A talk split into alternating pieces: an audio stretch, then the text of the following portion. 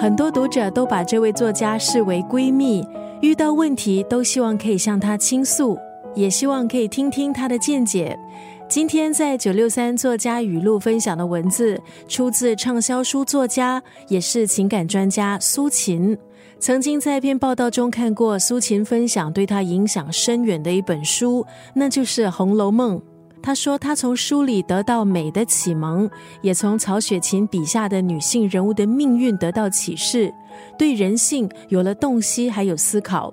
而在苏秦的眼里，女性在主宰自己命运的诀窍就是断舍离，要懂得清空生活，才有足够的能量去接纳新的东西。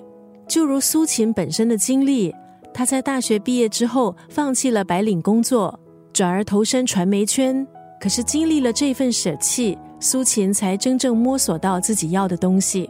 很多的女性读者都把苏秦视为闺蜜。苏秦发现，许多女性面临的问题，本质上是选择的烦恼。因为每个人，不管是男女，都想做出最好的选择，但实际上，世界上根本没有百分之百最好的选择。相比一次性的选择，往往持续经营才是幸福的关键。今天在空中就要分享苏秦的这段文字：世上最奢侈的人是肯花时间陪你的人。谁的时间都有价值，把时间分了给你，就等于把自己的世界分了给你。那是多大的情分！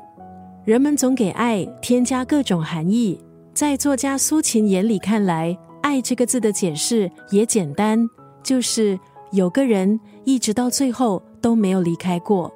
今天在九六三作家语录分享的就是畅销作家，在很多读者眼中也是情感专家的苏秦，他的这段文字：世界上最奢侈的人是肯花时间陪你的人。谁的时间都有价值，把时间分了给你，就等于把自己的世界分了给你。那是多大的情分！